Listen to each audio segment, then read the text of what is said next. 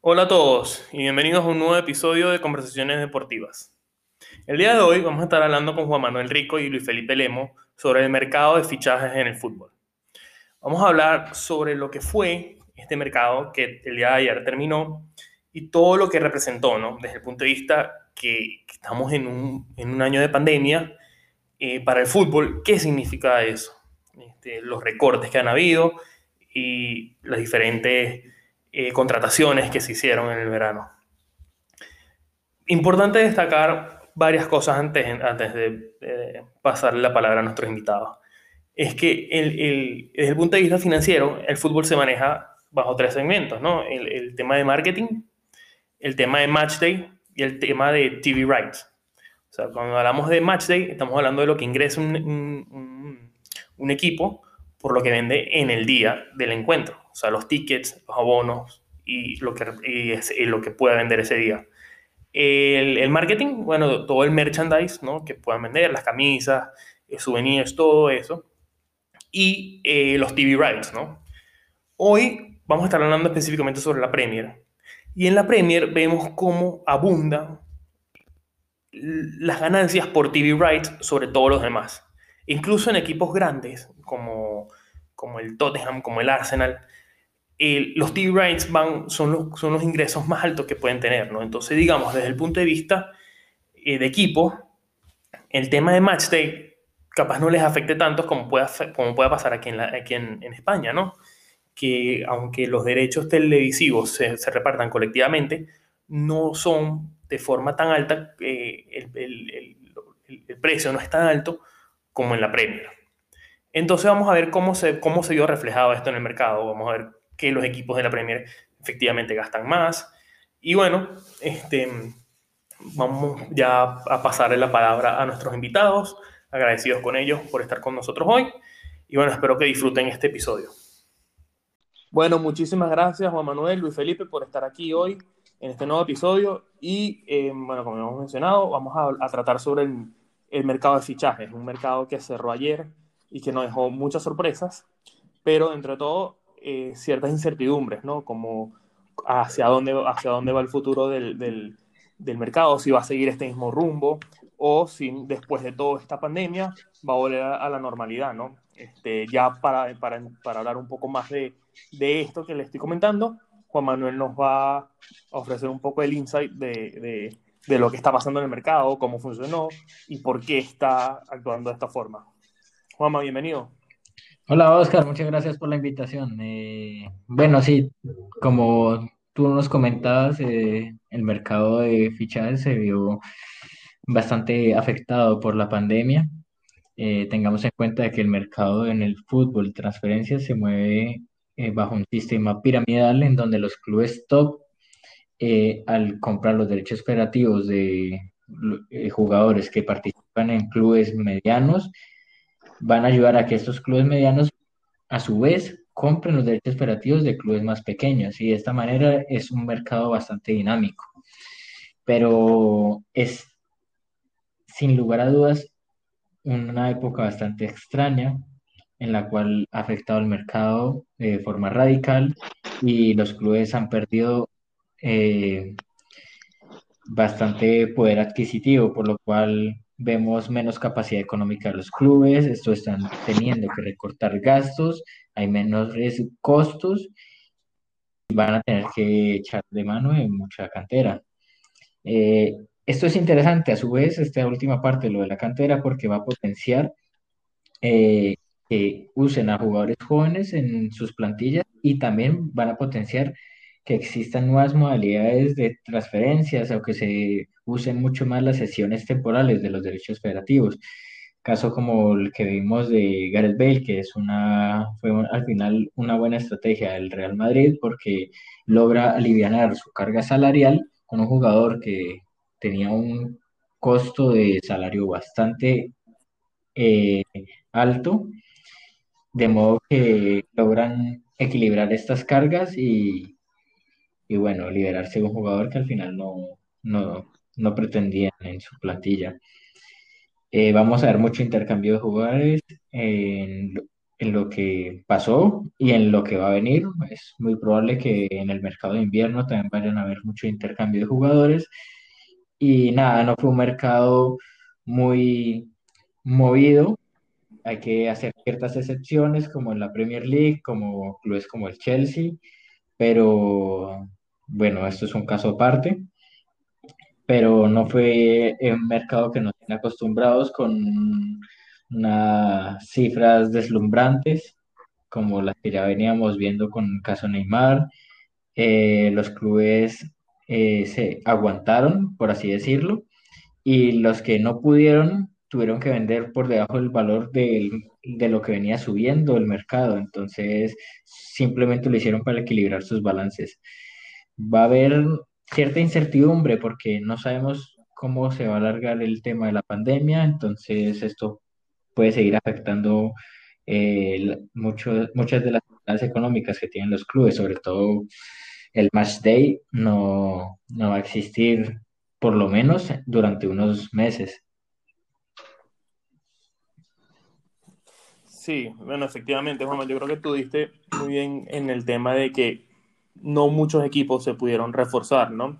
Y, o, u otros que mm, eh, se enfocaron más en su, en su finanza. Este, por ejemplo, el caso del Real Madrid. O sea, el Real Madrid lo que hizo fue traer jugadores que estaban de préstamo.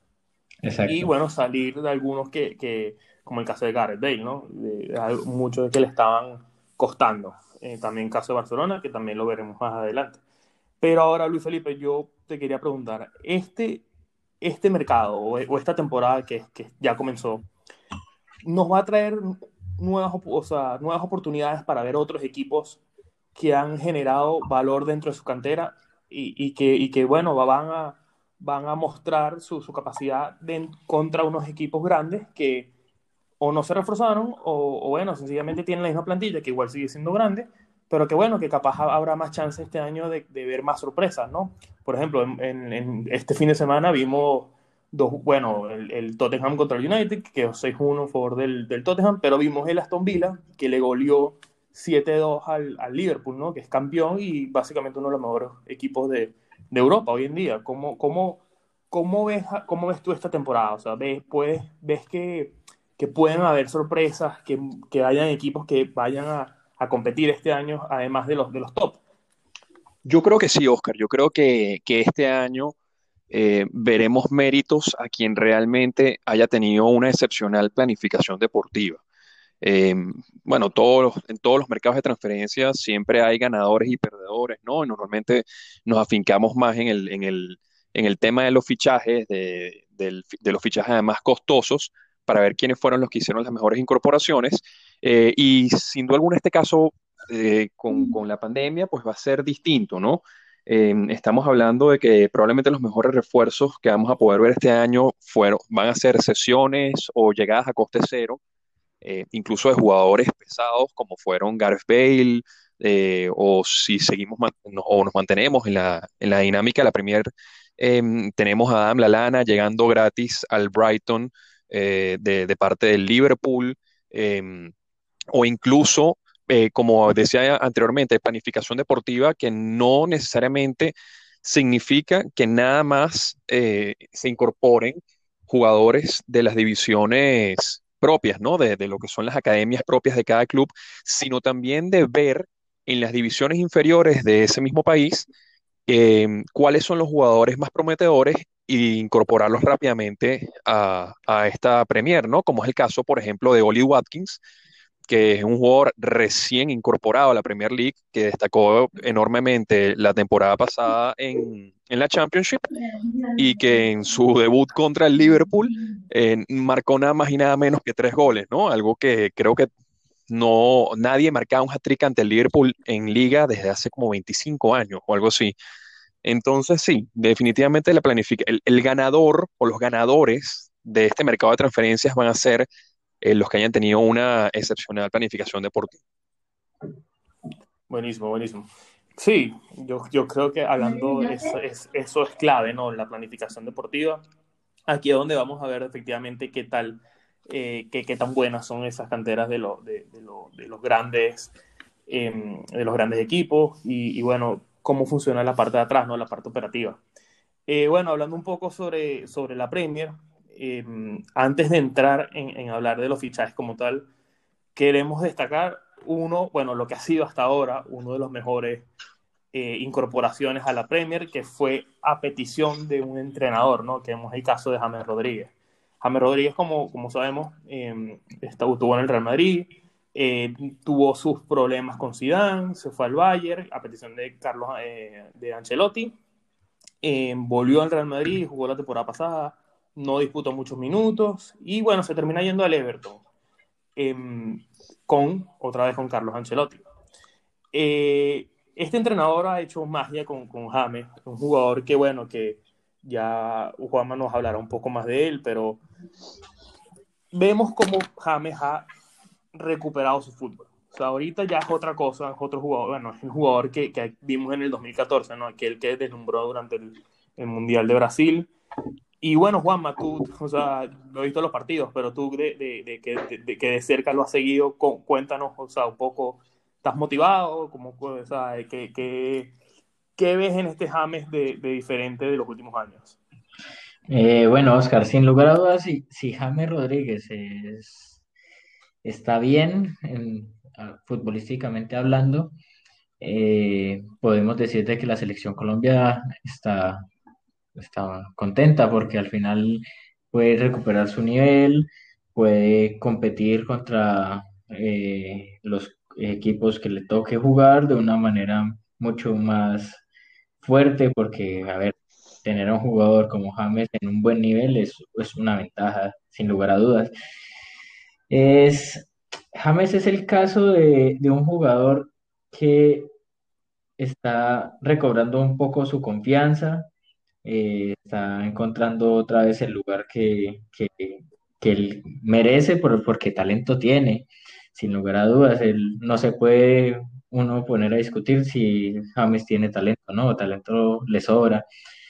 ¿Quién sabe eh, de verdad cuáles fueron los motivos los cuales él no llegó a, a tener este cierto protagonismo en la época Real Madrid de Zidane y en, y en su paso por el Bayern Múnich.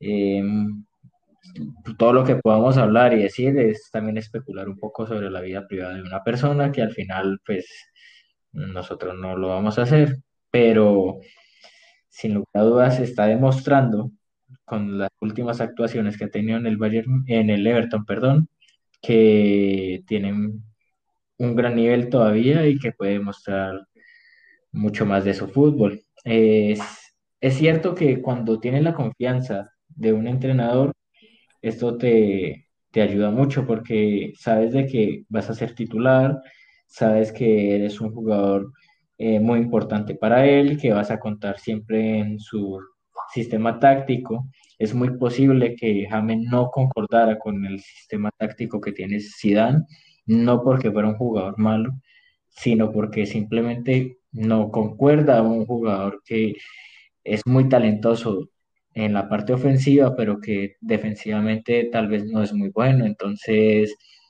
Zidane que iba a preferir, pues un jugador que le rindiera en ambas posiciones. Pero claro, Carlo Ancelotti al final es un técnico, a pesar de que es italiano, es bastante ofensivo. Y, y James es sin lugar a dudas un jugador que le sirve mucho para este esquema. Vamos a ver, ha tenido un gran inicio de temporada y, nada, solo tenemos que esperar partidos, eh, partido a partido, a ver qué va pasando con James, eh, qué resultados va dando. Por, por lo pronto, el comienzo es muy prometedor y, y, pues bueno, como colombiano, pues también estoy un poco emocionado porque esto nos va a ayudar mucho a la selección colombiana. Sí, justo, justo ahí quería también hacer, hacer un énfasis, ¿no? O sea, llevamos cuatro partidos. Bueno, el Everton lleva cuatro partidos. Eh, lleva cuatro, cuatro victorias, o sea, está invicto, está en el top de la, de la tabla. Pero ahora es lo que voy. Este, cuando, cuando, cuando se ficha a James, hay mucha gente que, se, que, que dice, bueno, no, es que la Premier no es, no es, no es el juego de James, no, es, no está al nivel, o sea, no está al nivel, digamos, en el, a nivel físico, ¿no? Este, pero bueno, en cuatro juegos ha demostrado que efectivamente siguiendo su mismo su mismo juego, puede triunfar, ¿no? Ahora, Luis, mi pregunta, ¿tú crees que el Everton va, o sea, contando todos los juegos que hay en, la en, Inglaterra, no, no, solamente en la Premier, sino la Carabao Cup, la FA, este, ¿tú crees que el Everton va a poder mantener este ritmo y, y que, bueno, específicamente James va a poder mantener este ritmo durante toda la temporada? Yo creo que sí, Oscar. Yo creo que, que una de las cosas, eh, y, y, le añado un poco a lo que estaba comentando Juan Manuel, em, que el Everton logró fue que le acomodó em, el espacio a jugadores que, a jugadores que realmente necesitaban sentir que eran importantes en un club, ¿no? Eh, te estoy hablando de que, bueno, James Rodríguez es que, como dice Juan Manuel, talento le sobra, eso lo sabemos nosotros de, de toda la vida y simple y sencillamente necesitaba recuperar la importancia eh, que, él, que él tiene en la dinámica del juego, ¿no? Ancelotti lo vio desde, desde su etapa del Real Madrid y lo volvió a ver acá. Y está perfecto. El, involucramiento de James en el juego es espectacular y por eso es que James brilla, como siempre lo ha sido, ¿no? Eh, además, el Everton tiene una plantilla ahorita que es envidiable. Yo creo que un mediocampo que, con el que te puedas utilizar a Alan, em, que puedas utilizar a, a André Gómez o Tom Davis, que tengas esas alternativas para, para ese doble pivote, simple y sencillamente es, es un mediocampo espectacular, ¿no? Y, además, pues tienes a Calvert Lewin, que está viviendo los mejores momentos de, su carrera. Es un delantero muy joven, pero, es muy potente, es muy fuerte. Em, y tienes a Richarlison, que, que es, una, es una máquina eh, en el aspecto físico, lo que va a hacer que, que, rinda espectacularmente durante toda la temporada, ¿no? Yo creo que el Everton tiene lo, lo necesario, por lo menos para pelearse la Champions, que, que es ya de por sí, eh, eso es un, un logro, pero absurdamente ilógico eh, teniendo en cuenta de que estás rodeado con el Manchester City, el Liverpool, el Manchester United, el Tottenham, el Arsenal. O sea, entrar en los primeros cinco puestos de la Premier League para un club que no sea de los top seis, realmente es un logro increíble. Y yo creo que el Everton lo va a lograr. Sí, efectivamente. Yo, yo sí creo que tiene la calidad y, bueno, y jugadores para hacerlo, ¿no? Y bueno, obviamente tiene el entrenador. Eh, Carleto es tremendo entrenador, ganador de Champions además, o sea, mejor, mejor plantilla que este año, eh, uf, habría que echar para atrás, ¿no? Para buscar una, una que sea.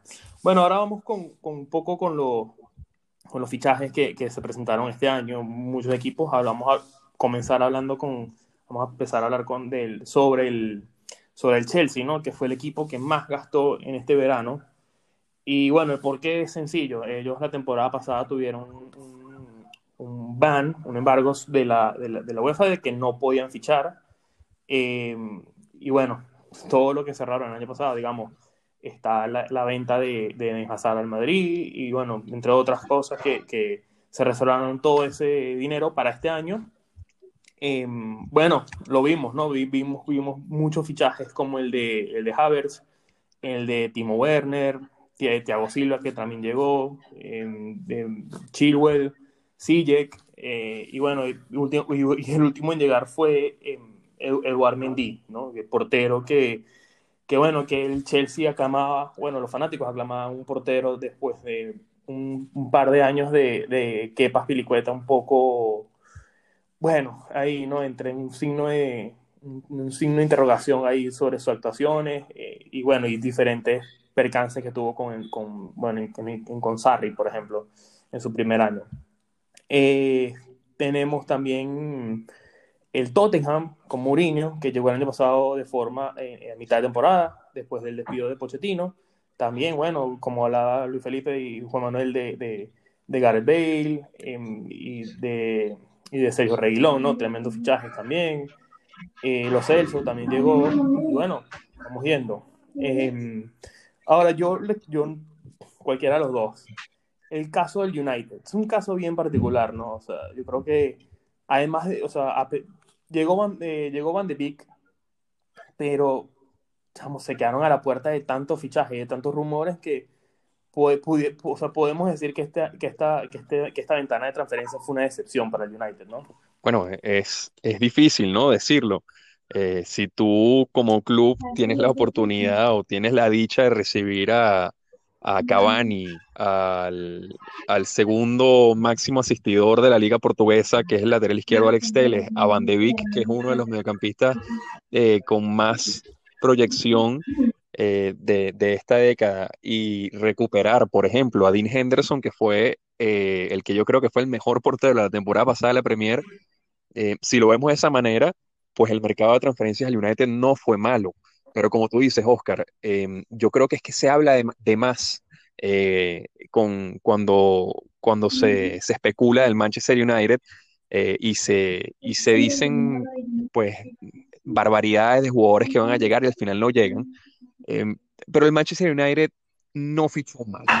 ¿ok? No, no lo puedo colocar como uno de los grandes perdedores o un perdedor en general eh, en el tema de este mercado de transferencias, porque si bien no llegó un jugador como Sancho, que era lo que inicialmente quería el público, em, ficharon bien eh, en la parte de medio y hacia arriba.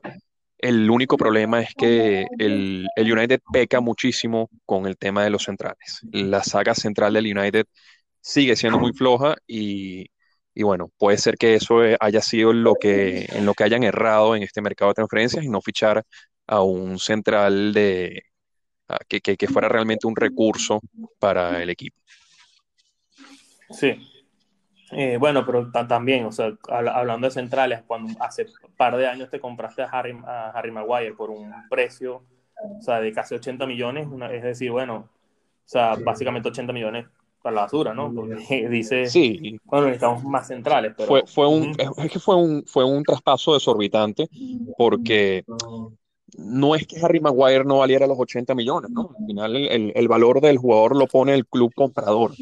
Eh, la realidad es que Maguire no es que ha hecho un trabajo pésimo, ni mucho menos, pero sin duda alguna algo le falta a esa saga central eh, que Harry Maguire no le ha terminado de aportar, ¿no? Y la verdad es que si tú me preguntas quién es el segundo central del United, nunca te sabré decir quién es, porque la realidad es que no veo ningún jugador que, tu- que, se- que tenga la capacidad de pararse como, como el titular eh, ahí en los 38 partidos de la liga al lado de Maguire. Entonces, pues, bueno, eso es la situación que está sucediendo con, con los Red Devils. Claro. Bueno, Juanma, tú eh, habíamos hablado de esa, de esa estru- estructura piramidal y de, de las, y de las sesiones y, y de, y bueno, de las diferentes posibilidades que, que nos se presentaron en este mercado. Ahora, el City, bueno, nuevamente se puso, o sea, gastó y, y se trajo, se trajo jugadores. Este, ¿cómo, cómo ves, cómo ves este equipo desenvolviéndose en la Premier? O sea, ¿lo ves como candidato a, a plantearle al Liverpool cara o, o cómo lo has desarrollado? Eh, bueno, Oscar, al final el City desde hace unos años para atrás ya es favorito en la Premier League, eso no, no hay duda. Eh, creo que la calidad de los jugadores que tiene y del entrenador, pues eh, es evidente que tiene para competir de una manera eh, bastante alta a nivel mundial, ya sea a nivel europeo o a nivel de la Premier League.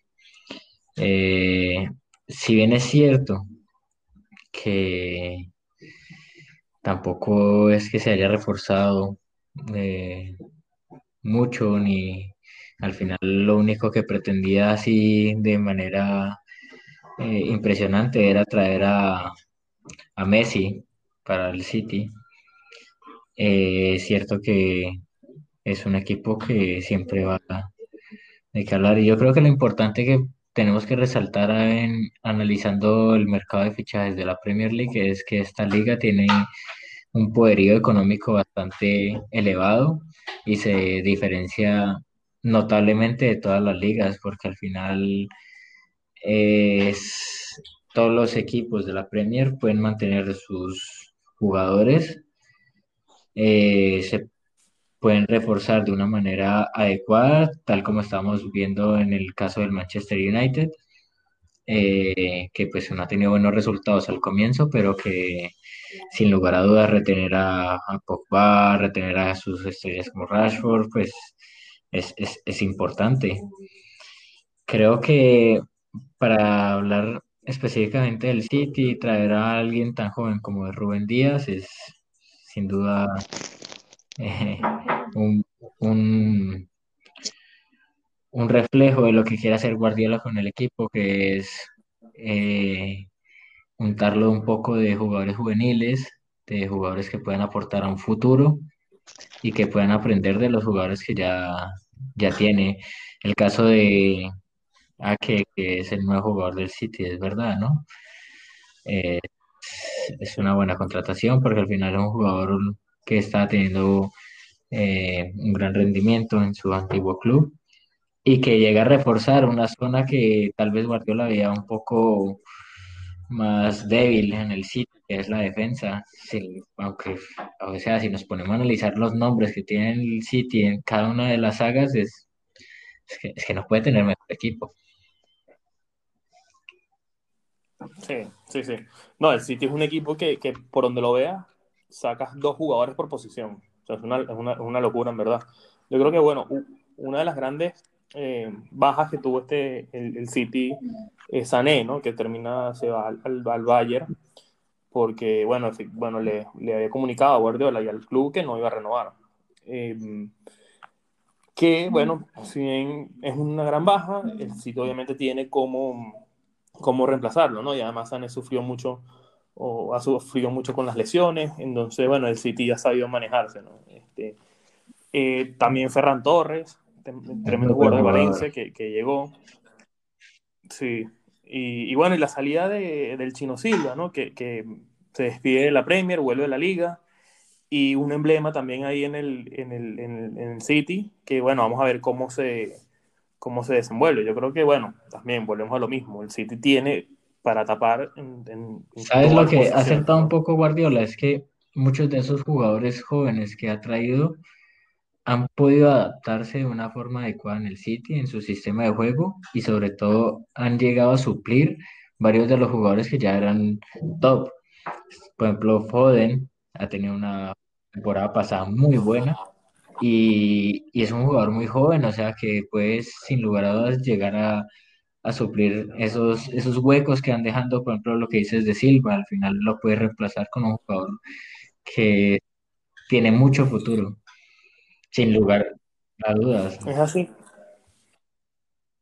Sí, es que totalmente cierto. Ahora, hablando de jugadores jóvenes, Luis Felipe, eh, Eric García, que, o sea, todo el mundo pensaba que se iba a ir, que si el Barça iba a negociar por él, que si eh, Guardiola no, que le había pedido al club que se quería ir, que no va a renovar. Ahora, él se queda en el club.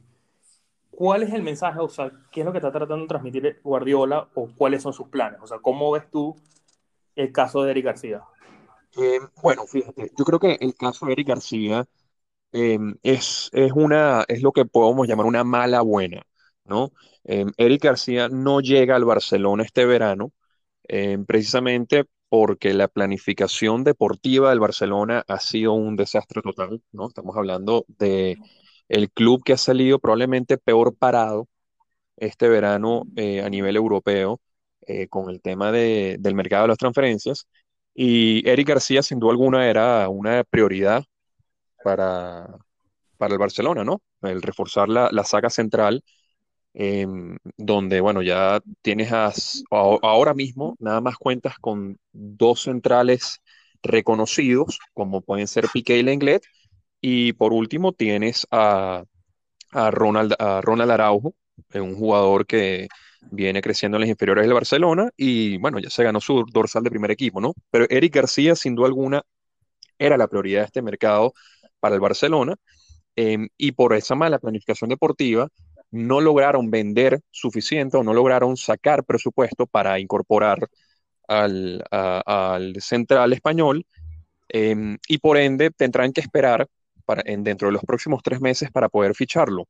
Em, pero como digo, esto es una mala buena porque a la larga el Barcelona em, va a poder incorporar el año que viene, que probablemente ya sea el último año de Piqué, a un central a coste cero que viene justamente a reemplazarlo. Entonces, bueno, si bien no lo pudimos, no se pudo incorporar en la disciplina blaugrana en este verano, estoy seguro que el verano que viene sí lo, sí lo estará.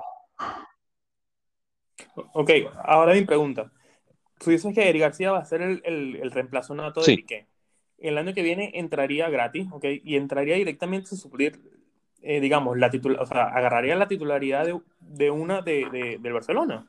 No sé si, bueno, depende un poco de, cómo Piqué termine definiendo sus últimos años, ¿no?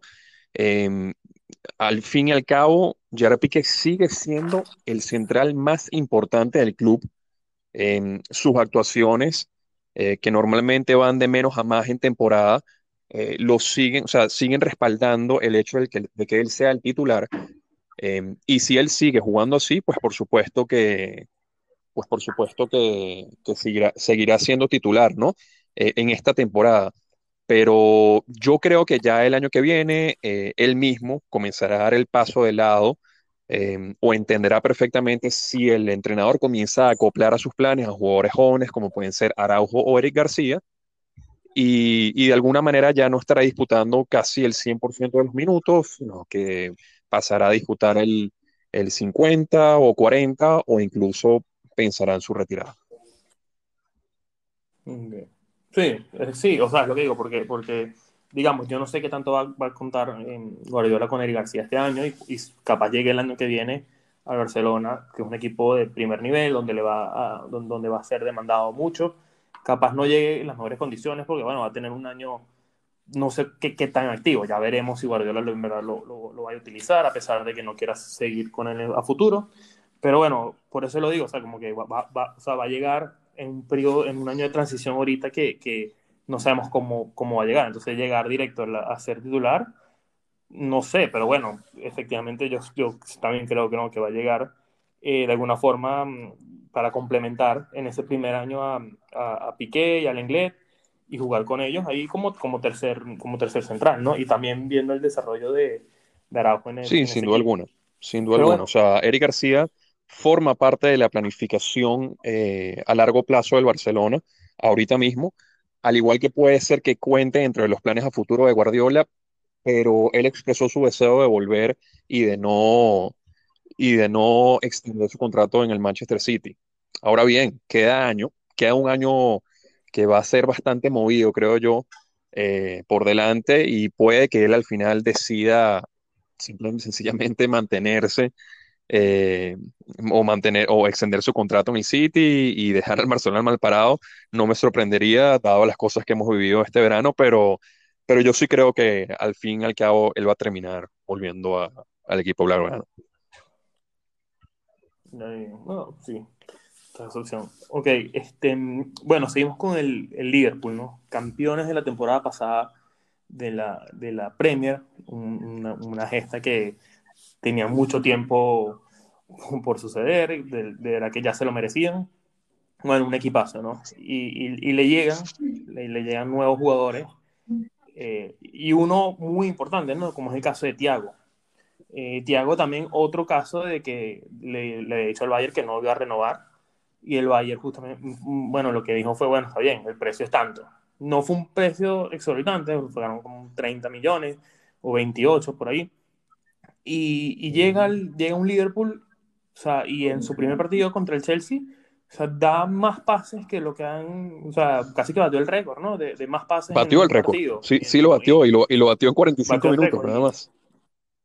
45 minutos, sí, sí, o sea, una, una locura, ¿no? Y además un Chelsea que, que digamos, jugó con, con sus nuevas piezas que, que también prometían. Eh, no, la verdad es que tremendo fichaje, ¿no? Luis, tú que, eres, tú que sigues al Liverpool de cerca. Sí, bueno, el, el Liverpool la verdad es que tuvo un mercado de transferencias eh, que fue un poco discreto, pero fue bastante bueno, ¿no? O sea, Thiago, incorporar a Thiago a, a tus filas es, es un plus, no importa qué equipo sea, ¿no? Eh, y bueno, estamos hablando del Liverpool, que yo creo que conjunto al, al Bayern Múnich eh, se mantienen ahorita en el tope del, del fútbol mundial. Y, sí, Thiago fue un fichaje espectacular a un coste relativamente bajo. Eh, lo único que puede lastrar un poco ese fichaje es justamente las, lesiones ¿no? de, de Thiago. Pero sin duda alguna fue un fichaje espectacular para el Liverpool.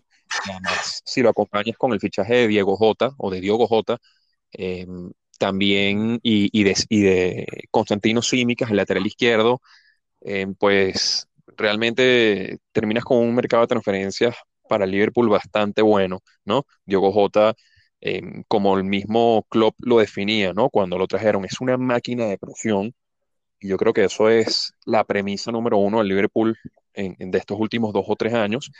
Em, y bueno, lo ha demostrado bien, ¿no? Diogo Jota no solamente ataca, sino que además defiende a presión bastante bien. Simicas es un lateral izquierdo em, de, de mucha proyección, bastante rápido para darle descanso a Robertson de vez en cuando y, y bueno, Thiago, Thiago está para jugarlo todo, ¿no? Cuando está saludable y esperemos que así sea.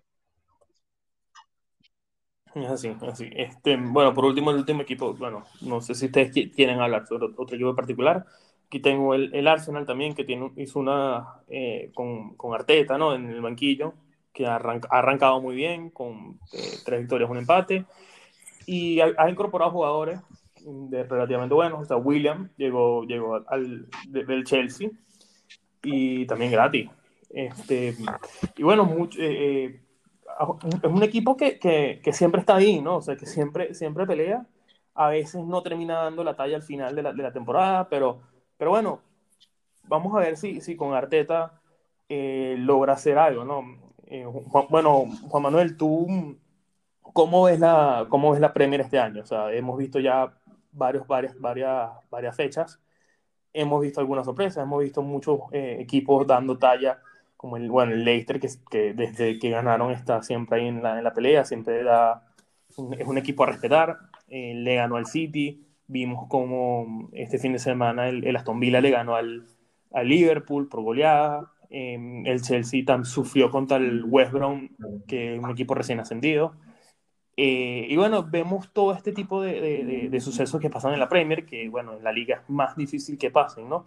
Pero en la liga, eh, aquí en la Premier vemos todo esto. Eh, te pregunto, Juanma, ¿cómo, cómo ves tú que se vaya a desarrollar la, la, la Premier? O sea, ¿cómo, en, en, el escenario que tú pintas, ¿quién, quién crees que, que, que, tenga chance de llevarse el título y cómo, cómo es la clasificación a, a la Champions? ¿Qué es lo que en verdad muchos equipos. Bueno, Oscar, esa pregunta es bastante difícil contestarla.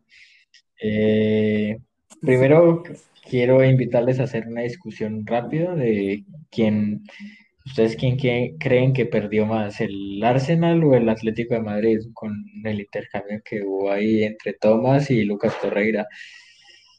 Y, y, ya puntualmente la pregunta que me haces, pues es, es muy difícil la Premier League se ha convertido en una liga bastante competitiva, donde los clubes más pequeños, entre comillas, porque ya no, no, no, pueden ser denominados como tal pequeños. Vemos que un Everton ya dentro de las pocas fechas que van va de primero.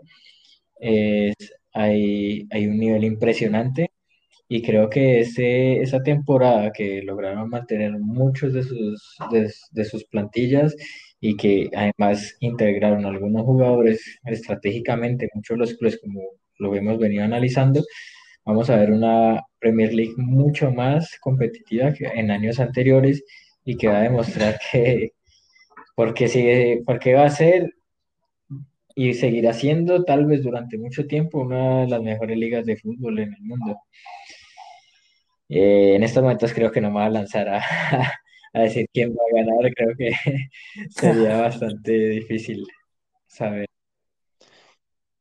No lanza, no lanza ah, a Everton ahí de, de, de campeón con, con James. contra equipos más fuertes y, y, ahí veremos de verdad qué es lo que tiene el Everton. Mira, no, pero, te, pero tremendo, pero tremendo, tremendo dato el que lanzaste que se nos olvidó comentar. Ayer en la, ahí en, la raya final se, eh, se, hizo el traspaso de, del Arsenal, compró a Partey, pagó la, la cláusula, 50 eh, millones al, al, Atlético Madrid, y el Atlético Madrid se llevó de préstamo, eh, creo que sin, sin, opción de compra, ¿no?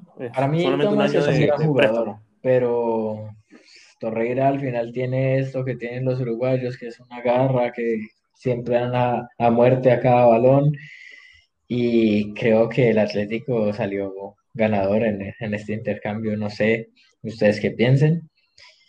Aunque, creo que el Atlético a nivel liga es el equipo que mejor fichó este, esta temporada. Sin duda. Em, bueno, yo, mi respuesta rápida es, que para mí el Atlético se llevó un tremendo jugador como Torreira. O sea, de verdad que ya más con el estilo del, del, Cholo, verlo, de verdad que, o sea, yo veo, a, yo veo a Torreira siendo la liga este año. O sea, si lo ponen a jugar full, ¿no? Eh, eh, yo creo que es un jugador que, que en el mediocampo ahí que, que puede, puede hacer la diferencia acompañando a Coque y a, y a Saúl en el mediocampo con el, con el estilo yo también, Yo, también estoy de acuerdo con ustedes porque siento que el gran beneficiado de, ese acuerdo es, es, el Atlético, no tanto por lo que, lo, que Torreira pueda hacer o no hacer, que sin duda alguna parece que, que está hecho para jugar en el Atlético, sino que el Arsenal eh, simple y sencillamente hizo esta movida como, como un, una movida muy precipitada, ¿no? Eh, a pesar de que nosotros seguimos viendo a, a Partey eh, por su estatura o por su contextura física como un jugador pesado, fuerte, agresivo y defensivo, Partey o las mejores cualidades de, de, Thomas Partey están cuando él, cuando él tiene la pelota en los pies, ¿no? y yo creo que este fichaje de Thomas Partey sale ante la negativa del Lyon de dejar salir a, a, a Shem Awar. Eh, Entonces, pues sí, el, el, Arsenal se quedó con, con, con, digamos, un fichaje que si bien es muy bueno, no era lo que quería inicialmente. Esto es como que, bueno, esto es lo que me quedó y por ende lo, lo agarro. Y bueno, esperemos que le vaya muy bien porque es un jugador muy bueno, pero realmente creo que no era lo que necesitaba el Arsenal para el momento o no era lo que quería. Sí, efectivamente, yo creo que, bueno, o sea, depende, si, si, o sea, si tú ves el, o sea, si Arteta lo que pretende es, eso, o sea, tener el balón, controlar y controlar con, con Dani Ceballos y con Arteta, eh, con Arteta no, con, con Tomás Partey el medio campo, bueno, ahí te lo compro, pero, pero, pero bueno, vamos a ver, ¿no? O sea, la primera es más, más, más movida, ¿no? O sea, sí, es, es, eh, difícil, ¿no? Entenderlo, ¿no? Al final, el Arsenal está jugando en digamos, como, como doble, con doble pivote, con dos jugadores que hace cuatro o cinco meses ya no contaban en el club, ¿no? Que era el caso de Granit Xhaka, que hasta hace nada se iba a ir, eh, él iba a hacer un fichaje en el Newcastle, y Mohamed El Neni, que estaba cedido, lo habían, lo habían, lo habían cedido a otro equipo porque no contaba para el entrenador del momento. Entonces, em, e, e, es bastante raro, ¿no? Lo, lo, que está sucediendo con el Arsenal. Menos mal que Arteta lo ha sabido utilizar bastante bien y tiene un equipo que es bastante compacto y, que funciona de una manera espectacular. Pero sí, sin duda alguna, creo que no era lo que el Arsenal quería o lo que Arteta quería. Sí. Juanma, tú, ahí, te, ahí te respondieron eh, tu, tu, tu, favorito que fue el, el, Arsenal. Ahí sí, te, sí, bueno, vamos a ver un poco qué es lo que pasa, pero el Atlético salió mucho más beneficiado. Es un jugador que concuerda con, el estilo de juego del técnico. Y bueno, la, ventaja es que, claro, en el Arsenal llega William y logran aún tener a la y a Aubameyang, que son los grandes delanteros que tiene este equipo. A nivel ofensivo no, no hay nada que, que decir sobre el Arsenal. Creo que a nivel ofensivo tiene un equipo excelente.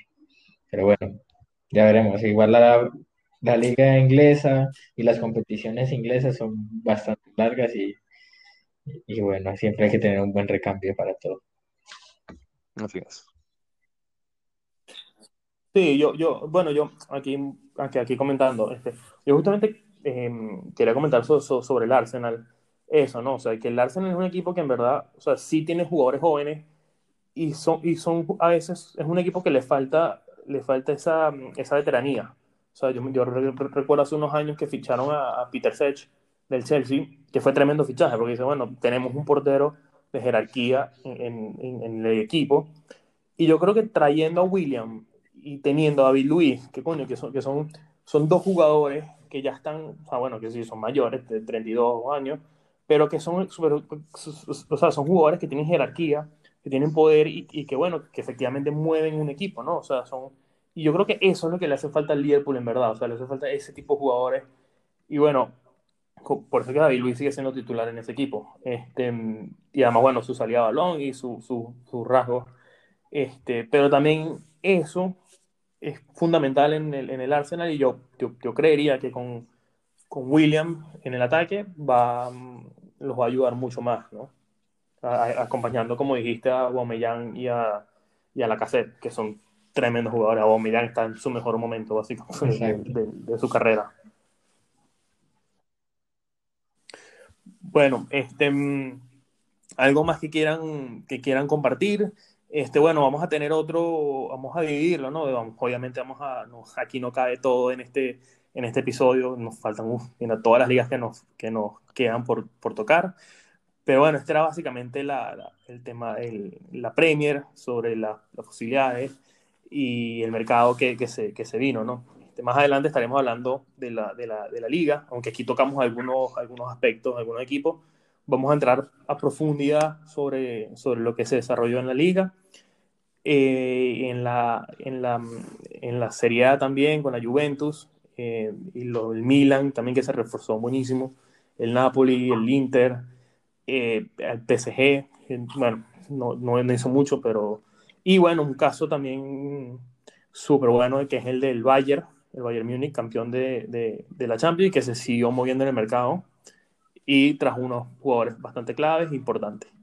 Este, bueno, ¿alguno de ustedes quiere, quiere mencionar algo más? ¿Quiere hablar sobre, bueno, nada, otro tema? Eh, de alguna manera, eh, si, puedo hacer eh, un balance, ¿no? De quiénes, quiénes fueron los, los ganadores y los perdedores, sin ver los resultados, por supuesto.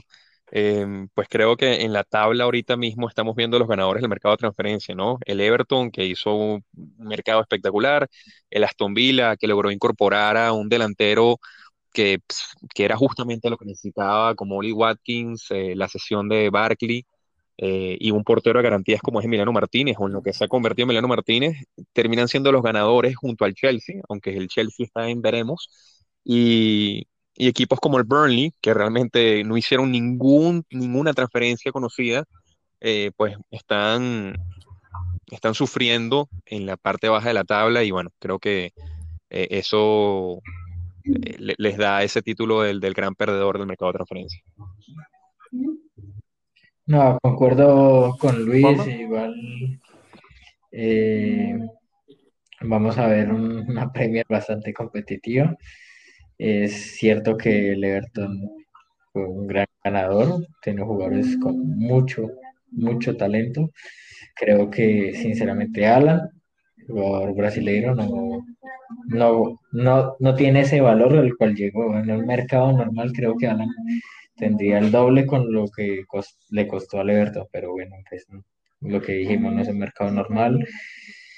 Y, bueno, vamos a ver qué, qué, sorpresas trae esta Premier. Creo que va a estar muy interesante todos los partidos. Creo que va a haber suspenso hasta el final. Creo que no, no va a haber esto que está pasando en muchas ligas, de que un club eh, va a tener la ventaja desde el, desde el comienzo, que se, eh, la mitad de la temporada ya se puede calcular un poco que, quién va a ser el campeón. Eh, sin embargo, bueno, sorpresas se dan, ¿no? El Liverpool el año pasado fue bastante fuerte y creo que eh, pasó por encima de casi todos los clubes en, Inglaterra. Pero bueno, vamos a ver una Premier bastante interesante. Sí, yo, yo, yo opino igual que ustedes. Este año va a ser va a estar increíble, ¿no? Y también vamos a ver cómo, cómo los equipos se desarrollan en la, en la, Champions. En la Champions.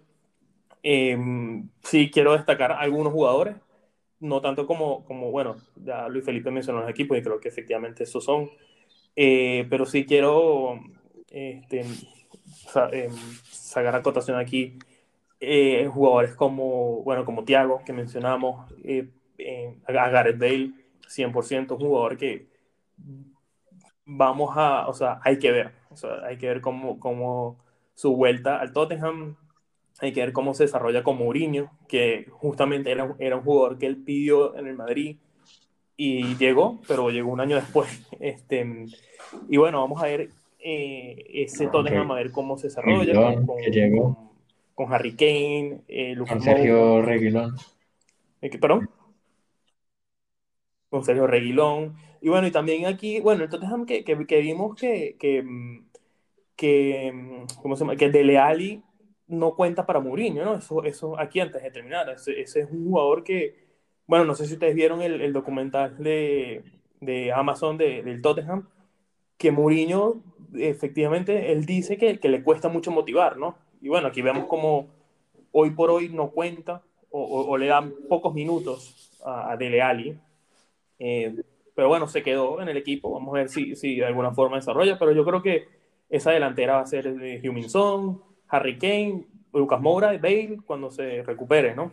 Eh, después, bueno, eso, como había mencionado a Thiago, en el Liverpool va a ser tremendo fichaje. Y bueno, y en el Chelsea, eh, mira, hay, hay muchos jugadores que pueden destacar.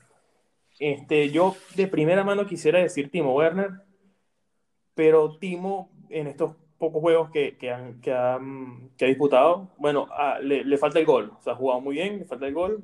El otro caso es Havertz, que no, no ha sido su mejor versión, capaz le, le, falta encajar, pero bueno, el Chelsea es un caso diferente, ¿no? Porque es un equipo básicamente que, está, que se va a componer nuevo, o sea, trajeron tantos fichajes que, que, que tienen que jugar, o sea, van a, hay que, hay que darle chance a Frank Lampard a que desarrolle Total. ese equipo, porque además hay jugadores que ni siquiera han debutado. O sea, Sijek y bueno, y, y, Pulisic, que fue tremendo jugador, a ver dónde, dónde, dónde lo colocas en, en, ese equipo, ¿no? Eh, en el City yo creo que vamos a ver un, un, equipo similar al del año pasado, sin muchos cambios, y los jugadores jóvenes, como dijo Juan Manuel, van a, ver, van a hacer recambios. Este, y bueno, el Arsenal también pendiente, el Everton también, eh, súper, súper motivados ahí. Y bueno, efectivamente, bueno, antes de terminar, sí quería, sí quería tocar el tema del Leeds, ¿no? Con, con, con Marcelo Bielsa, eh, un equipo recién ascendido, que se trajo a, a, Rodrigo, ¿no? Que es el 9 de la selección española, y que ganas que un equipo recién ascendido en la Premier te, te puedas traer a ese, tipo, a ese calibre de jugador, ¿no?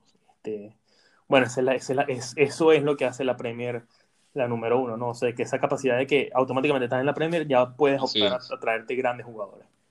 Eh, ¿cómo, ¿cómo, ven al, al, al, al, Leeds este año? O sea, ven de, de, de, los recién ascendidos, el Leeds es el que posiblemente sea, bueno, vale, vale la pena verlo todos los fines de semana, ¿no? Además, además con, con, con, con Marcelo Bielsa. Claro, bueno, tener un equipo recién ascendido a la primera división que tenga la misma cantidad de jugadores eh, para enviar a la selección alemana y la misma cantidad de jugadores para enviar a la selección española que el Real Madrid, eh, pues te dice bastante de la, de la, capacidad adquisitiva y el nivel de planificación que tiene eh, esta liga, como es la Premier, ¿no? Em, sí, sin duda alguna, Leeds hay que verlo. El estilo de juego de Bielsa es básicamente todo o nada. Y y se está viendo, ¿no? O sea, el, el, Leeds no le baja la cabeza a absolutamente nadie, le clavó tres goles al Liverpool en su primer partido y, y, está ahí jugando de una manera pues bastante especial. Vale la pena verlo. Sí, sí, hay que tener en cuenta que en el Leeds hay un, es así. un chico colombiano que tiene mucho talento, que es Tian Poveda. Es un jugador que promete bastante. Viene del City. El lateral derecho, ¿cierto? Sí, es un volante por la derecha. Es, es, un jugador bastante interesante. Yo creo que tiene, tiene un buen futuro. Vamos a ver cómo se desenvuelve. Además que Marcelo Bielsa siempre tiene esa cualidad de explotar las cualidades de los jugadores al máximo.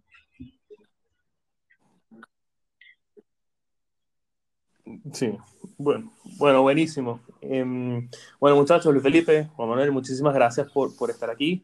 Y bueno, tenemos pendiente la, el, los otros episodios de la, de, para hablar de los, otro, de los otros mercados, eh, de, los, de las otras ligas. Y bueno, también en un futuro, Juan Manuel, queremos ver tu, tu, tu pronóstico, porque aquí nos dejaste aquí sin, sin, sin una sin nada, ¿no? Hasta aquí en el aire. Este, pero bueno, sí, que quedamos pendientes de, de, los otros episodios. Y bueno, en verdad, muchísimas gracias por, por sí, participar. Bueno, muchísimas gracias a ti por la invitación, Oscar. Bueno, Oscar, muchísimas gracias, de verdad. Bueno, eso ha sido todo por hoy. Eh, muchas gracias por escucharnos y espero que nos acompañen en los próximos episodios sobre este tema de mercado de fichaje que está bastante interesante. Y bueno, para que estemos el día todo sobre sobre lo que ha pasado en este mundo deportivo que es el fútbol europeo. Hasta la próxima.